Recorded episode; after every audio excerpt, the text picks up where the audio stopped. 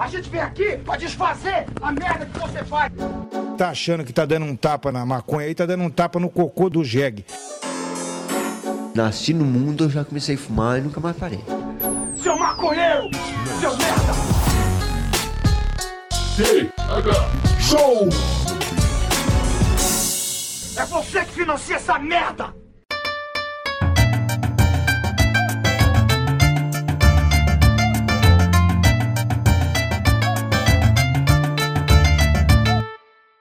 Fala, meu povo!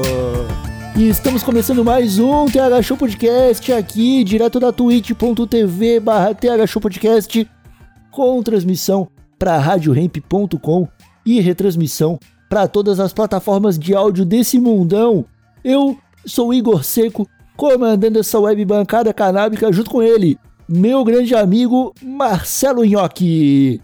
Tudo bom, Marcelo Nhoque? Ah, ô, Vigor Seco, tudo excelente, meu irmãozinho. E contigo, tudo bem? Comigo tudo ótimo, Marcelo Nhoque. Eu tô muito feliz, cara. Estou reenergizado e pronto pra, pra, pra labuta, como, como se diz.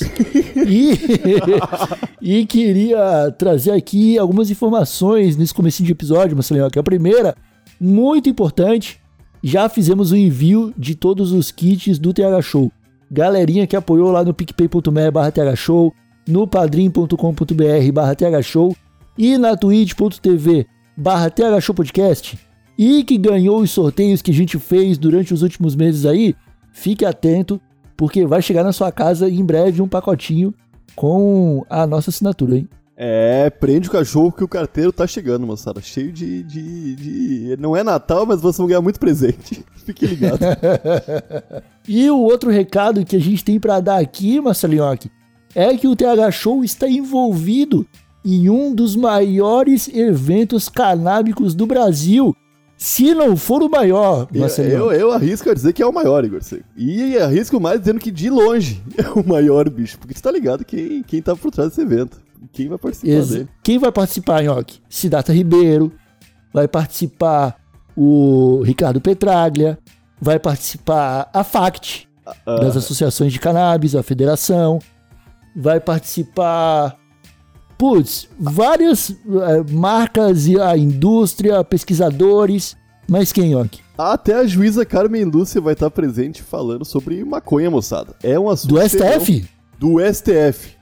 Meu Deus do céu, Marcelo, que não brinca comigo. Não, não brinco com essas coisas, Igor, sabe? Então, então molecadinha, é, fiquem atentos ao Instagram da Rádio Hemp, arroba Rádio Hemp, porque a Rádio Hemp é o canal oficial de comunicação da Cannabis Affair. Então, todas as novidades que pintarem sobre o evento estarão no perfil da Rádio Hemp. E, inclusive, ouvi dizer que algumas pessoas podem até ganhar é, 100% de gratuidade no ingresso desse festival. Eu não sei quem te falou, mas eu assino embaixo. É verdade, moçada. É o maior festival de maconha do Brasil, com informação preciosa e ouvinte do Tega Show e da Rádio Ramp vai ter a chance de participar de graça. Ô Igor, eu tô muito feliz. Então, molecadinha, fiquem ligados para os próximos dias 9 e 10 de junho e não precisa se preocupar, é um festival 100% online, então eu acho que é o único festival, Nhoque, que está seguindo todas as recomendações da OMS. Uhum. Agora, a gente começa esse episódio do Terra Show com um dos palestrantes da Cannabis Affair, que veio trocar uma ideia aqui com a gente. Ele que é um dinossauro da cannabis no Brasil e que tem muita experiência para compartilhar. Seja muito bem-vindo, Matias Max. Tudo bom, meu velho? Seja bem-vindo à bancada do TH Show. Salve, salve, galera. Então, porra, uma honra aqui ser convidado aqui. Porra, espero aqui somar aqui nesse grande compêndio, né, de três anos aí, recebendo maconheiros, simpatizantes e tal. É, tamo aí, somando aí. Demoraram pra me chamar também, mas beleza, tamo aí. Cara, tamo aí, tamo aí. eu vou te falar que é, é o seguinte, o seu nome ele já tinha aparecido no, no radar do TH Show que eu tô num grupo com alguns amigos jornalistas, e aí eu perguntei, e aí, vocês conhecem alguém maconheiro aí pra trocar uma ideia? E aí a Débora Lopes, uma amiga em comum, mandou o seu telefone e eu deixei salvo no zap. Aí aconteceu de ser agendado um certo evento que vai acontecer em junho e a gente entrou com a Rádio Ramp como canal de comunicação oficial. E eu fui lá dar uma olhada no, nos palestrantes que iam rolar. E tava lá o seu nome, cara. Tava lá, Matias Marcos. Eu falei, eu nunca vi a foto, nunca tinha visto sua, sua cara, tá ligado? Mas pelo nome, Matias Marcos, eu falei, cara, eu já sei que é esse maluco. Fucei o zap e tava lá. Você adicionado, mandei mensagem. E muito obrigado por ter aceitado o convite, cara, tão rápido. Ter topado vir, vir trocar uma ideia com a gente. Você é da cena canábica há, há um certo tempo já, né? Eu queria que você falasse mais pra gente sobre isso aí. Uma honra, cara, ter essa ponte sido realizada pela colega parceiraça Débora Lopes, né, cara? Porra, com quem eu compartilho muito carinho. E primeiro e segundo lugar no Prêmio Internacional de Jornalismo, eu fiquei em primeiro. e, enfim, mas eu sou. Sacanagem. Mas enfim. É, eu sou jornalista, né? Como se falar, eu sou fotógrafo, videomaker, ativista, enfim, tem aí, pô, zineiro, né, cara? Primeiramente, zineiro, acho que comecei nos anos 90, molequinho lá, já fazia umas fanzines com xerox e o caralho. E daí vem essa paixão de contar histórias, de reportar e o caralho. E que vem pra internet também. E, e, enfim, mas acho que quando eu, eu preencho o bagulho no hotel, eu escrevo jornalista, né, cara? É, Pode crer. enfim, eu comecei o rolê aí escrevendo em revistas culturais, assim, né? Profissionalmente, né, cara? Assim, tipo bis, trip, essas paradas assim. Onde eu sempre tentei falar um pouquinho mais além da música, que sempre foi uma paixão. Com certeza, assim, tipo, porra, né? Eu sempre li muita revista de música e li revista de maconha também, né? High Times também sempre foi uma parada que, pô, felizmente eu tive acesso, assim, cara Irado. ainda adolescente. E foi uma parada, caralho, um dia eu quero ter uma revista, fazer, eu quero fazer parte, eu quero fazer uma. Eu já, eu, como eu já sabia que não, não, não tinha como existir uma revista dessas no Brasil, eu falava, vou ter que fazer essa revista. E eu fiz, que foi Sem Semente. Foi uma revista que a gente lançou quatro números, né, cara? Uma revista impressa, assim, sobre maconha. E, e bem aos moldes da High Times e da THC, que era uma revista argentina também. E, enfim, é, aí eu reuni uma galera de, jornalistas, ilustradores, fotógrafos, fez um time maneiro, assim. E só que a gente, porra, é, é, distribuição impressa no Brasil sempre foi um negócio muito complicado, ainda mais de- desse período de transição que a gente está, né, cara? Quando que é essa revista aí? Assim, 2012, eu tenho até, ó, vou te mostrar, eu tenho aqui o número 1 aqui por acaso, que eu acabei de mostrar. A gente Massa. tirou cópia do número 1, uma sementinha, né, brotando. E a gente vendeu em banca mesmo, assim, cara. É, tinha 10 mil exemplares e tal. A gente fez quatro edições. E foi uma parada, porque na verdade eu já tinha feito uma revista em, em 2000 entre 2004 e a última que saiu em 2013, que é a Tarja Preta, que é uma revista de quadrinhos. E que Aham. também tinha pegada canábica e tal. E só que aí era uma coisa de, de distribuição bem independente mesmo, assim, limitada a algumas lojas de quadrinho, as quais o dono não fosse um nerd de reaça babaca, sacou? Que usa Então limitava Então bastante, era o- então, né? Então eram poucas. é, E a gente comprava outros lugares, tipo loja de skate, loja de. Loja de head shop ainda tinha muito pouco, mas as poucas que tinham, inclusive eram nossas parceiras comerciais, anunciava, Cuba Ultra, enfim, outras, várias outras marcas ali pioneiras que tiveram junto com a gente nessa época, mas era uma parada totalmente alternativa, um bagulho que a gente desbravou mesmo, a gente fazia nossa própria distribuição. Esse da Sem Semente já foi um projeto mais ambicioso de chegar na banca, sacou? aham. E é muito complicado porque é, é, é muito caro assim, a distribuição, sacou? A, a, a mordida é muito grande assim, do distribuidor. Dizem que é meio que uma, uma máfia que rola, né? É, é o que falo, porque na verdade tem um monopólio. Tem uma empresa, tem uma ou duas empresas que tem uma distribuição decente a nível nacional. O resto você tem que ficar lidando com, sei lá, pequeníssimos distribuidores, assim, entendeu? Sei lá, um cara que tem 10 bancas e você levar no cara que tem as 10 bancas. E aí você ir lá e fechar com uma rede de, de, de livraria, sei lá.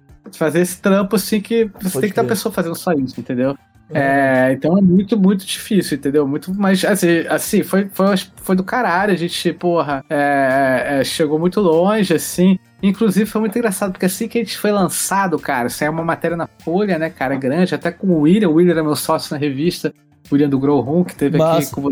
Então, e aí saiu a matéria e tal, e acho que tinha até uma foto dele na loja dele, que era Jardins Urbanas lá, lá, lá, lá em São Paulo. E o Reinaldo Azevedo, cara, na época, ele tinha uma coluna Veja, né, cara? E Reinaldo Azevedo, que agora todo mundo tá. Ama o Reinaldo Azevedo, porque ele fala mal do Bolsonaro, ele usa um chapéuzinho e um, Aham. um, um moletom ridículo, sei lá, Um óculos redondo. assim, É, o cara é ridículo. E aí as pessoas não lembram que o cara era um puta reaça, só falava merda. E aí o cara fez um- um- uma coluna só detonando a gente, essas sementes, sacou? Baseado no que leu ali da, da, da, da, da- Folha. Não, acho que, é, acho que ele teve acesso à, revista porque ele citava uma parada do nosso editorial, sacou? Ou talvez tenha saído do editorial em algum lugar, enfim. Mas ele citava, assim, não, mas citava coisas que tinham na nossa revista e porque era um absurdo e que a gente tinha que ser preso, entendeu? E infelizmente eu, eu- eu tinha salvo, perdi, e como depois que ele foi chutado da Veja, a Veja apagou o blog dele, a gente não tem mais resquícios desse papelão dele aí na internet, mas. É, teve, teve esse episódio, assim, foi, tipo da assim, diria até uma conquista das seis sementes. Tipo assim, olha só, cara. Puta que pariu, né? Salvo engano, foi ele que cunhou o termo petralha, tá ligado? Uhum, exatamente. né? Pô, que, que massa, eu já tinha ouvido falar na Tarja Preta, eu nunca li, tá ligado? Eu vi alguns amigos comentarem alguma coisa, dizerem que, que era um- uma leitura massa de fazer, mas então era tu que tava por trás da parada também, cara.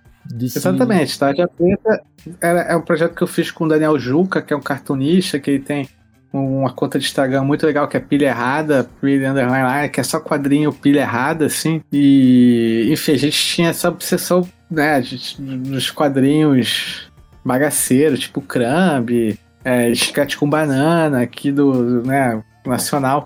Que é uma parada que quando a gente era criança lá, pré-adolescente, adolescente, bombou muito, né?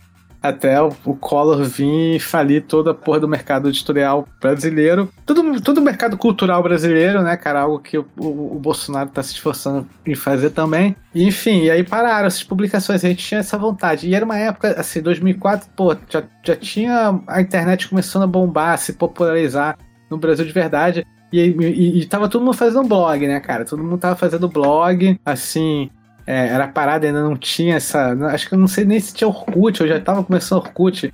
E- e- enfim, mas o. Toda a maioria dos artistas estavam fazendo post, blogs e postando seus trabalhos em, em blog, o caralho.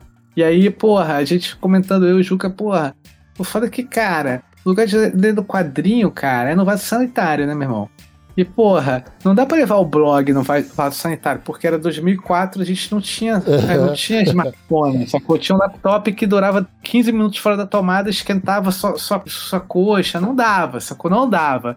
Então a gente falou, a gente tem que fazer um quadrinho pra devolver o- o- a história em quadrinhos pro lugar que ela tem que ser lida, sacou? O vaso sanitário, sacou? Aham. Hum, E, e aí a gente fez, e aí era bem vagabundinha assim, sacou? É, é, o papel jornal, 64 páginas, custava dois reais, a gente vendia tipo no circo voador, sacou? Botava uma mesinha no circo voador, vendia no final do show, puf, vendia 100, 200 edições e, porra, gastava tudo ali mesmo em birita. Foi uma época, Uhum. porra, muito efervescente, assim. E a gente, porra, lançou sete números, tem um oitavo aí pra sair. Lançamos uma, uma compilação, né? Que é o Taxa Preta Volume 1, que são as três edições é, encadernadas. Tem aí online, na minha lojinha online também. Vocês acham isso, isso fácil, Taxa Preta Volume 1? E, e, e possibilidade de um, de um novo número, porque os originais mesmo são muito raros. Assim, lá, você até acha aí por aí, mas é uma coisa rara porque.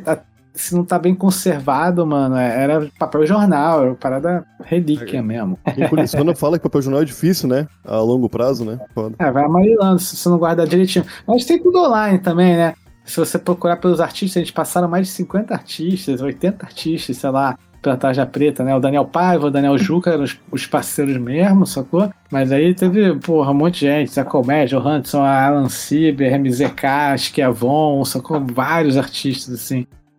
Várias Da- gerações. Cíntia, Dúnia, Chiquinha. Tu chegou a trabalhar em alguma revista que não que tu não pudesse ou tu não abordasse a maconha e esse mundo todo? Em jornal, talvez? Não sei. Então, eu sempre trabalhei como freelancer, né? Fui envolvido em vários, vários, vários veículos, mas assim, Ali no início eu comecei. É, os primeiros tra- trampos de revista mesmo foi a, a Bis e a Trip, que não eram exatamente revistas caretas, né? Longe disso. Sim, sim. Aham. Mas onde não dava. Não era tipo assim, era, um lugar pra falar de música, né, cara? Mas eu sempre falava, assim, de alguma. da- Dava algum jeito de falar. É, é, já, já tinha uma, uma, uma proposta de cobertura gonzo ali, que eu fiz de alguns festivais e falava. Ah, o fulaninho tava fumando, tinha gente ali. Isso aqui acontece. O, o, o, o, o artista tava chapado. Sacou? Esse tipo de Aham. coisa. Ah, vi uma movimentação de um entra e sai do banheiro muito suspeito. Esse tipo de coisa já conhecia do meu texto, assim, quando, quando tinha, né, a possibilidade de fazer isso, que geralmente era uma cobertura de um evento e tal, né? A gente Cara, fazia, esse- pô, Esses jornalistas que cobrem esses eventos e festivais assim tem algumas vantagens, né, cara? Na verdade, eu, tipo, é, é, desde muito cedo, assim, eu, eu frequentava o underground aqui do Rio de Janeiro, né, cara, assim. Sei lá, comecei a frequentar showzinho, cara, em 95 e tal, sacou? E aí eu fui, inevitavelmente, conhecendo toda a galera, sacou? É, é, e, e ficando parceiro e, e, e- por isso que eu já falei, ah, porra, aí quero trampar nisso, dá pra trampar nisso, fazendo, fazendo isso, sacou? Uma cobertura cultural, fazendo foto, fiz, pô, fiz foto que foi uma capa do disco do D2 de 98, que é uma Marcel D2 apresenta Hip Hop Rio, uma coletânea foto é minha, uma foto que eu fiz num show, mostrei pra ele, se amarrou. Então eu sempre conheci a galera, então. E,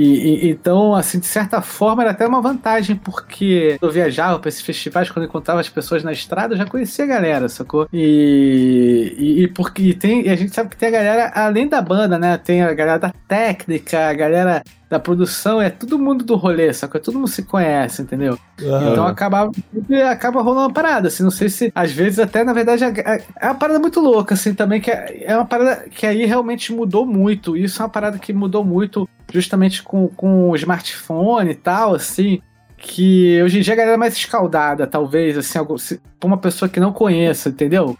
Assim, tipo, ah, o cara, não vou dar mole com esse jornalista que ele vai, sacou, filmar aqui, vai, não sei o que, vai, vai, vai, vai dar ruim, e a gente sabe que tem um monte de coisa ruim que tem mesmo, assim, sacou? Mal intencionada, é, Aham. e realmente isso escalda as pessoas. Mas há um tempo, porra, há 10 anos atrás, sacou? Há 20 anos atrás, quando, sacou? Isso não, existe- não tinha essa, é, é, essa preocupação, essa parada, entendeu? Tanto que, por exemplo, uma anedota foda minha, é, em 2001, eu tava. 2000, 2001, 2000, 2001. 2001 eu fui num evento Ecosystem lá em Manaus, que foi uma proposta de se fazer uma rave ecológica, sacou? Lá em Manaus. E no terreno, que era uma reserva, que na verdade era uma área que estava sendo recuperada. Era uma, né, uma área que estava sendo recuperada. E era um lugar muito legal, tinha igarapés, fizeram duas tendas, tinha um palco flutuante, tocou Nação Zumbi, tocou Benegão, tocou Black N Speed, tocou uma, um monte de gente foda, sacou? E tanto a galera que trabalhou, se apresentou e a galera que foi cobrir, que era meu caso, ficou todo mundo no mesmo hotel. Que era o Hotel Tropical em Manaus, que é um puto hotel, tipo, igual daquele filme Iluminado, sacou? Os corredores de tapete vermelho com, com tudo de madeira, um bagulho Aham. uhum. moleque. E aí, porra, é. Logo no primeiro dia, assim, cara, tipo, alguém, a gente vai. Era, era tipo, sei lá, primeiro dia do festival, quarta, quinta, o festival ia até seg- domingo, sacou? Era bem meio teste, aí a galera voltando, todo mundo já tava meio assim do foda-se, tomou um ácido, ficou todo mundo meio louco assim na van. E alguém chega e fala: Cara, sabia que eu vi o Gugu no hotel, brother? Aí ele, ah, mano, tá de sacanagem, tu tá doidão, tu viu o Gugu? Gugu Liberato? É, o Gugu Liberato, eu vi o Gugu, porra, ah, tá de sacanagem, não, não sei o que, beleza. Aí pá, todo mundo vai e volta, eu vou lá pro meu quarto, chapo, acordo tarde, vou pra piscina, nem tomei café da manhã, fui direto pra piscina, era, sei lá, quase meio-dia, 11 horas, aí eu vejo assim, tento pro- procurar a galera, assim, aí eu vejo assim o Otto me dando tchau, tá ligado? O Otto, artista. Aham. Brincando. E aí, aí eu, eles me chamando assim, vem cá, vem cá, vem cá numa mesa. E com uma galera na mesa. E aí quando eu chego lá, tinha lá mais dois colegas jornalistas, assim. É, o Gugu Liberato, tá ligado? Tipo, de camiseta, assim, com a, a raiz do cabelo preta, tá ligado? Pode crer. Uma barba por fazer, assim. E os amigos, uma galera dele ali, sacou? E eu, um baldinho Que de loucura, cerveja. mano. Tomando uma cerveja, passei, pass, pô, passamos umas horinhas ali tomando uma cerveja com o Gugu na beira da piscina, trocando várias ideias sobre festival, rave e vários papos de doidão, sacou? E eu pensei, ah, meu irmão, hoje em dia isso não ia acontecer, meu irmão. O cara nunca ia estar tão à vontade ali, tão Aham. podendo. Um monte de gente tá tirando foto, filmando, oh, sacou? Na má intenção, muita interação, entendeu? Principalmente o Eu- Gugu, né? Hoje em dia é impossível. O- É, hoje em dia. Oh, mas isso aí, cara, esse que tu tá falando, eu acho que é um. Foi uma coisa muito irada pro mundo. Todo mundo ter acesso a registrar momentos, tá ligado? Hoje em dia todo mundo pô, pode fazer um vídeo, tirar foto, gravar áudio, mas ao mesmo tempo privou as pessoas de enlouquecerem meio que publicamente, como... Cara, porra, o que deve rolar de artista que não sai mais com medo de ser exposto aí, de estar tá loucão, tá ligado? Que só Pois faz é. vida privada. E tem a molecada também que fica loucona e fica com medo de perder o celular, né, cara? Isso também estraga a vibe da galera. né? O cara a cada três passos batendo nos bolsos, cara. Carnaval é assim, o cara sai se estapeando no meio da, da molecada, tá ligado? Pra ver se tá com tudo no final do, do bloquinho. Pô, Eu, eu, falei de jornal aquela hora que eu queria perguntar pra ti sobre. Cara, tu acha que muita gente hoje em dia fala sobre linha editorial, né? Que a culpa nem sempre é do jornalista, e sim da linha editorial do, do veículo que ele trabalha, né? Tu acha que eh, realmente rola isso aí entre os jornalistas? É um consenso, tipo, que puta merda, tá foda? Porque os jornais, cada dia que passa, estão mais. tão- Nunca foi muito 100%. Como é que se diz, cara? Quando é. Quando não tem. é imparcial, né? Nunca foi 100% imparcial. Mas Não, meio que a claro. linha editorial é empurrada a goela abaixo da gurizada que é jornalista, não? É porque hoje em dia também é, a gente tem poucos, poucos veículos, né, que sobrevivem assim, sacou? E é quase que hoje em dia eles, eles estão forçados a agir em bloco, assim, sacou? Mas eu tava fazendo uma pesquisa recente para um evento, uma, uma reportagem aí sobre, enfim, uma parada dos anos, anos 80, e aí eu li, né, que tinham vários jornais, né, o Globo, a Folha, o JB, ah, os jornais mais populares, e realmente você via como a- a- a- era muito explícito isso? Como cada veículo se posicionava e foda-se, entendeu? É, na época do Brizola, aí uns caras eram super contra o Brizola, o outro passava pano total, sacou? E, e- e, enfim, deve ser uma loucura isso aí. Eu, como falei, nunca trabalhei assim, tipo, em hard news, em parada assim, tipo, de, de né, ou com vínculo muito longo com alguma empresa, assim, com a Vice, eu, eu- é, talvez o lugar que eu fiquei mais tempo trabalhando, assim, no geral, mas sempre como freelancer, entendeu? É, nunca. Então, é, assim. Mas assim, é, obviamente. Ter Esse privilégio, conquistei essa parada de tipo assim, é, tipo, sei lá, se eu for ver que não vai rolar, não vai rolar a matéria, entendeu? Foda-se, não vai rolar, valeu, desculpa, mas isso não, gra- graças a Deus nunca aconteceu. Mas assim, é, dentro de, de veículos ah, ah, tipo jornal, obviamente, assim, você tem coisas que. O que acontece, por exemplo, assim, eu sei que, sei lá, para determinado lugar eu não vou vender tal matéria, nem pensar em vender tal matéria porque eu sei que não rola, entendeu? Ou, ou- ou não rola do jeito que eu acho que deveria rolar, entendeu? Então, ah, eu nem vou oferecer essa matéria pros caras, sacou? Uhum. É, no caso, mas eu, eu, eu tenho certeza que, a- embora não tenha trabalhado diretamente em nenhum veículo assim, né, de hard news, dentro de uma redação, por assim dizer, Hum. é, eu, eu sei que tem muita autocensura também. A galera é tão. já- já- já- a parada já tão dentro da empresa institucionalizada que tem, existe um limite de até onde você pode ir, que os caras mesmo já, tipo assim, ah, meu irmão, eu nem vou. é Como eu falei, eu nem vou tentar. O editor já vai falar, ih, meu irmão, isso aqui nem arruma esse problema pra mim. E a parada meio que ficou. Não é, não é tipo, não existe, tipo assim, um cara com uma. ah, com uma um punho de ferro ali sentado num trono falando, ah, isso vai, isso não vai, Yeah. É, é, mas a galera não, não arrisca porque sabe que pode dar merda. Eventualmente alguma coisa, sei lá, surpreende, mas sei lá. Eu acho que tem isso também, né? Mas eu não, como eu falei, eu não posso dizer. O que eu, eu posso dizer é que eu sei que tem um determinado veículo que eu sei que, ah, vou vender essa matéria pra eles, porque os caras vão ali. E aí esse aqui, ah, essa galera aqui não dá pra ir muito longe, mas é um espaço que eu quero estar também, entendeu? Yeah. Aí eu faço outro tipo de, de, de, de reportagem, sacou? Cara, é, esse, é- essa vibe de você ser um jornalista mais no, na base do freela deve te dar outro tesão pra escrever as matérias, né, cara? Tu deve ter alguma, alguns xodó, tipo, qual foi a melhor matéria que tu acha que tu já escreveu, assim, uma parada que mais te dá orgulho quando tu, tu lembra de ter feito? Ah, cara, acho que obviamente acho que é uma matéria minha de maior repercussão, assim, pá, é, foi uma foi que eu, uma bolsa que eu ganhei da, da agência pública, né? Microbolsa de uma que era sobre maconha, né? e aí foi uma série de reportagens sobre a maconha no Paraguai. Eu fui pro Paraguai, fiquei 15 dias acampado lá, é, hum, fiquei numa fazenda, em parte acampado dentro de umas plantações de maconha. Visitei várias plantações de maconha ilegais e conversando com a galera, os cultivadores, os roceiros, os traficantes. E... Essa galera sabia que tu era. Tu tava reportando aquilo ali. Sabia, sabia. Sempre foi muito claro isso daí. E a única parada que me pediram é que realmente eu não podia levar uma câmera. Só que aí eu levei um celular, um iPhone, que eu, inclusive eu comprei no Paraguai. comprei o melhor, o melhor iPhone que tinha na época. Vamos lá, vamos fazer pelo menos bonito. Enfim, porque é, é uma rede muito complexa, né? Muita gente e tal. Então nem todo mundo podia saber que eu para as outras galeras que não estavam com a nossa galera, né? É, quem lê a matéria, isso é bem explicado, enfim. É, não podia saber que, que eu era jornalista, mas a minha a galera que estava comigo sabia.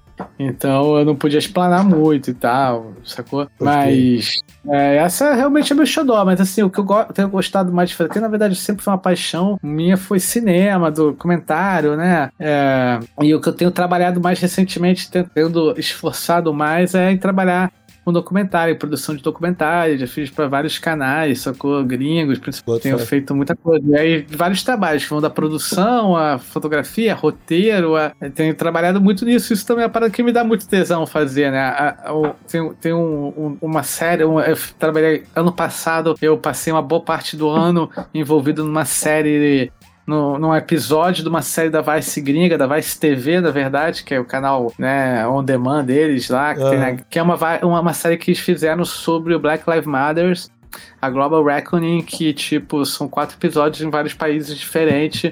Tipo, ah, Black Lives Matters aqui também.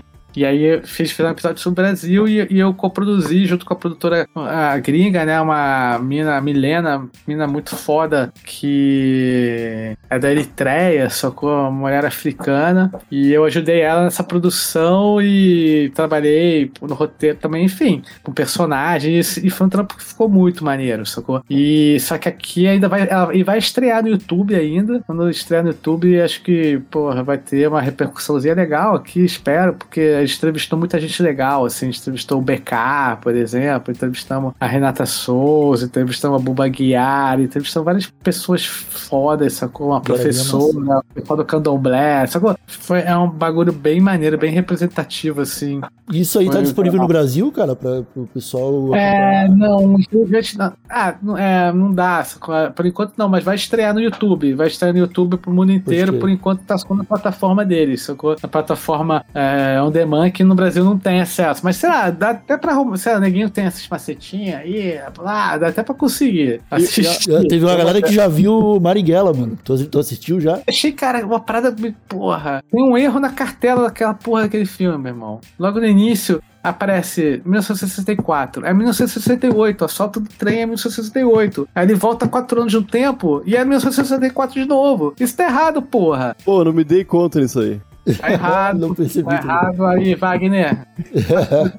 que não é a porra da versão final, justamente por causa dessa parada aí, que é meio esquisita. Ô, ô Matias, essa matéria que tu fez sobre o Paraguai, bicho, tá. Foi pra, pra qual. Foi pra qual. A pública, agência pública, apública.org.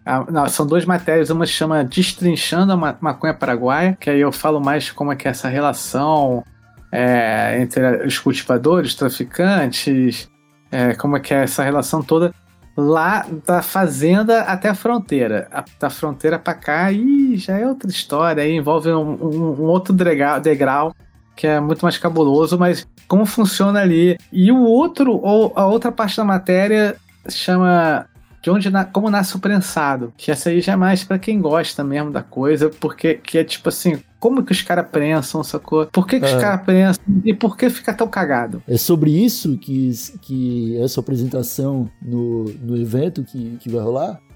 Na verdade, não, cara. Na verdade, é porque eu já fiz algumas palestras. Eu até falei, quando me convidaram, eu falei, cara, eu só não quero falar de novo da porra do Paraguai, brother. Porque. sacou? Eu, não, é um orgulho pra caralho dessa matéria. A matéria, porra, saiu na Al Jazeera, saiu na Folha de São Paulo, tá ligado? Irado.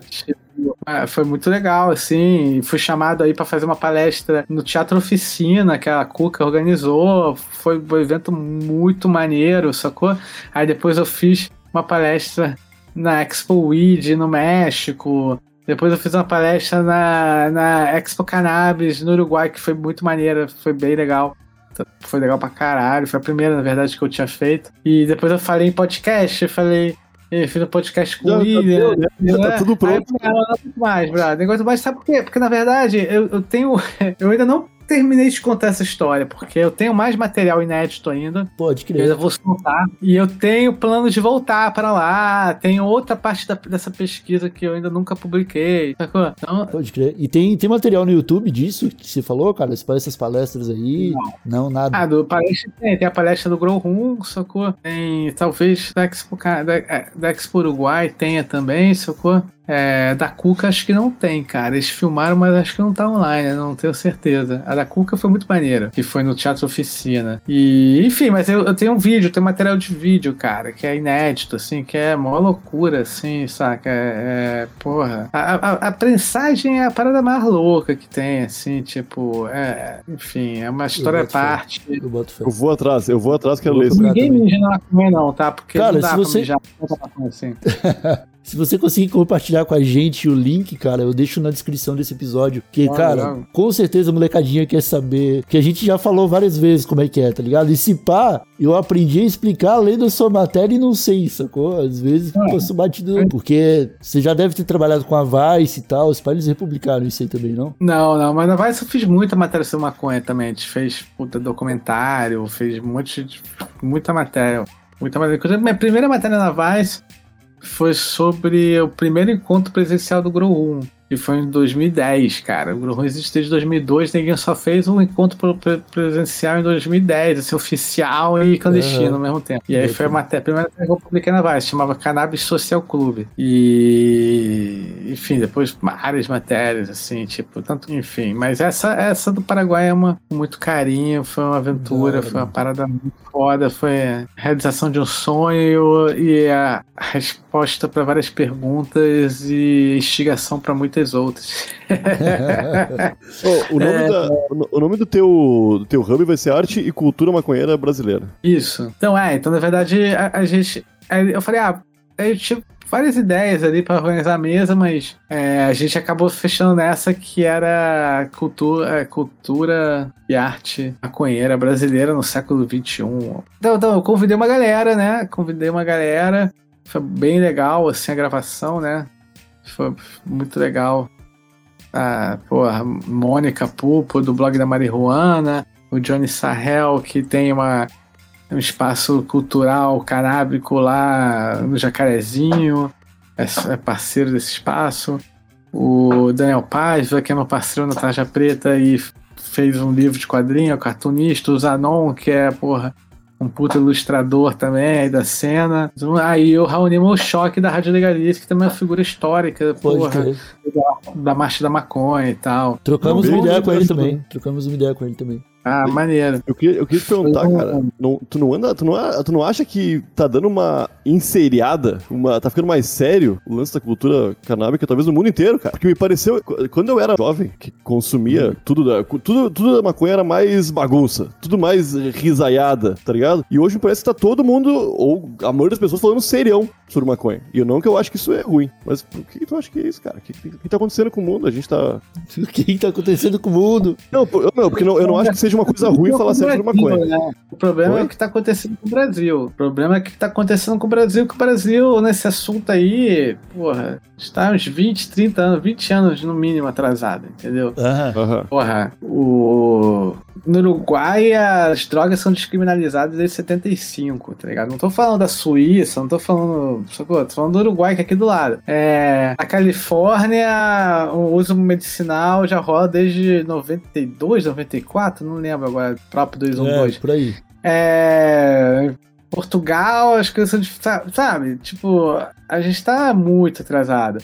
E agora, brother, o, de uns anos pra cá, de 10 anos, mas mais de dois. de- e agora com a legalização em Nova York, o bagulho vai a milhão, entendeu? Tipo, o que a gente tá, tá vendo aí na verdade, desde que o Canadá legalizou, é a maconha se transformando num commodity. Aham. Sacou? Não se sabe. Ah, mesmo, sacou? Mesmo. E aí tem toda essa narrativa do ai. A maconha pode gerar tantos milhões, a maconha não sei o que, tantos bilhões, a maconha.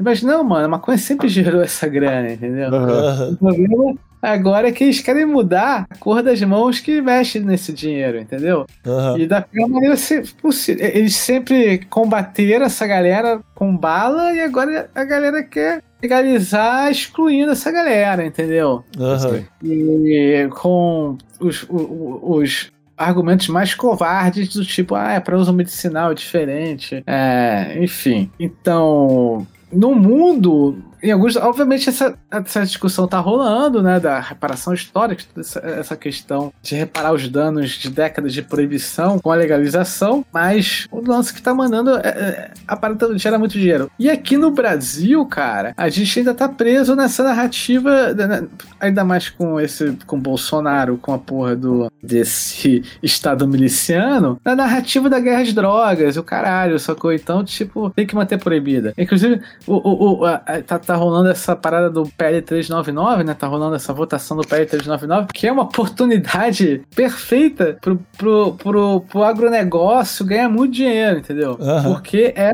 é, um, é uma lei feita para um monopólio, sacou? Seja aí do agronegócio, da fa- indústria farmacêutica. Ele é uma. E, e o Bolsonaro não quer saber dessa porra, entendeu? Por motivos ideológicos, entendeu? Então você vê como, como o bolsonarismo é tão cagado, entendeu? Tipo assim, porra, mas os caras não fecham com esses malucos, mas agora estão fudendo os caras, entendeu? É, sempre digo que o que a gente tem a favor. no- Pra gente é que os bolsonaristas são muito incompetentes, né? A gente tá vendo isso São. muito claramente no CPI agora da Covid, né, cara? Então, cara, o que tá acontecendo, na verdade, o bagulho tá mudando no mundo e a gente tá ficando atrasado. Mas, obviamente, a gente tem aí uma bolha onde a gente pode falar de maconha e, e fala, expõe e caralho, troca ideia. Mas, no, no sentido geral, a coisa não tá muito boa aqui no Brasil, não, né, cara? Perdeu a graça. Mas não tá muito boa pra muitas coisas. Perdeu, né? graça. Ah, É, mas é 100% isso aí.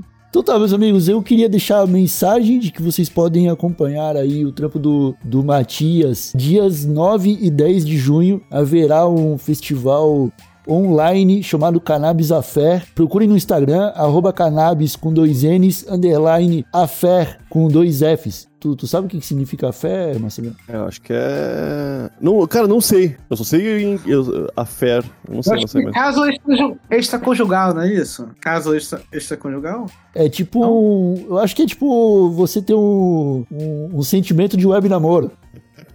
Eu tô procurando agora. Eu vou, web namoro, é bom. Aí, o web namoro. É, um- é tipo, cara, vai ser quase um web namoro essa Cannabis Affair. Porque é um. Caso amoroso, é caso amoroso ou relação amorosa sem comprometimento, formal, geralmente extraconjugal. É isso aí mesmo. Olha aí. Extraconjugal. Nada como um jornalista pra nos ensinar o. o Brasil fez de corno, né, cara? Brasil, pô, a- acho que a Vice fez essa matéria, né, cara? Ah, não, não foi a Vice. Ah, talvez tenha sido o Noise, que era, tipo, analisando em determinado ano o top 50 das músicas mais tocadas no Brasil. E sei lá, mano, 45 eram tipo, ah, eu sou corno. e as outras 5, ah, eu vou beber porque eu sou corno, sacou? Pode crer. Hoje eu vou ficar bem louco porque eu tô corno pra caralho. É, é o dilema do brasileiro, né, cara? Quando não, quando não tá corno, tá sendo roubado. É foda. Mas. Então tá, molecadinho, ó, fiquem ligados, o Cannabis Affair vai ser um festival bem da hora, que tá preparando bastante material em pelo menos quatro caminhos, pelo que me falaram. Então vai ter muita coisa sobre cannabis medicinal, sobre a indústria que a gente falou aqui, sobre a cultura e arte canábica que vai ser, vai ter uma palestra apresentada pelo Matias. Dê uma olhada no site que a gente vai deixar na descrição e se inscrevam. Valeu? Eu e Marcelo Nhoque voltamos na sexta-feira com episódio bônus. Tem que legalizar, né, Marcelo Nhoque? Pelo amor de Deus, de- demorou. Quero voltar a sorrir, Igor. Só quero voltar a ter personagens de maconha que estão fazendo merda e eu digo, ah, que legal, tá ligado? Eu não fico triste por ninguém tá falando sério. É isso aí.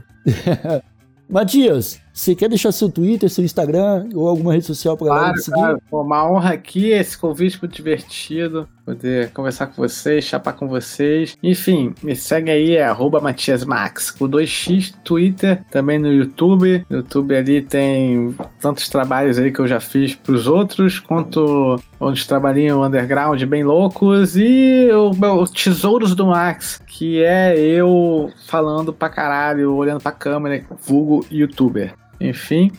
E, porra, é isso. E minhas matérias você acha na Pública, na Vice, é, no UOL, UOLTab. E, e, porra, muito obrigado aí. Me segue aí, sininho, a porra toda. obrigado aí, galera. É Nossa, fina, vamos legalizar e não compre plante, caralho. Porque é uma planta, então você tem que plantar. Todo- Qualquer processo de legalização que a gente tiver, regulamentação, normalização, tem que passar pelo cultivo, porque é uma planta, então todo mundo tem que ter direito a plantar e aí fazer o que quiser com a porra da- das flores, É entendeu? E da fibra, da puta que pariu. Ou legaliza ou vai ter que prender um bilhão de maconheiros, né? Exatamente. Tipo aquele cara, o maior plantador do sul do Brasil que tinha 200 mil Exatamente. pés e foi pego e falou: só queria plantar, cara. Eu ia botar fogo, depois botar no, botar no lixo. Só queria Eu plantar. gosto, Eu gosto de planta. eu gosto. Matias, meu brother, muito obrigado por ter aceitado o convite aqui do TH Show, por ter colado nesse episódio maravilhoso. Tenho certeza que a molecadinha que tá nos escutando curtiu. E é isso aí, meu brother. Nós ficamos por aqui. Um abracinho de longe. Até a próxima e tchau!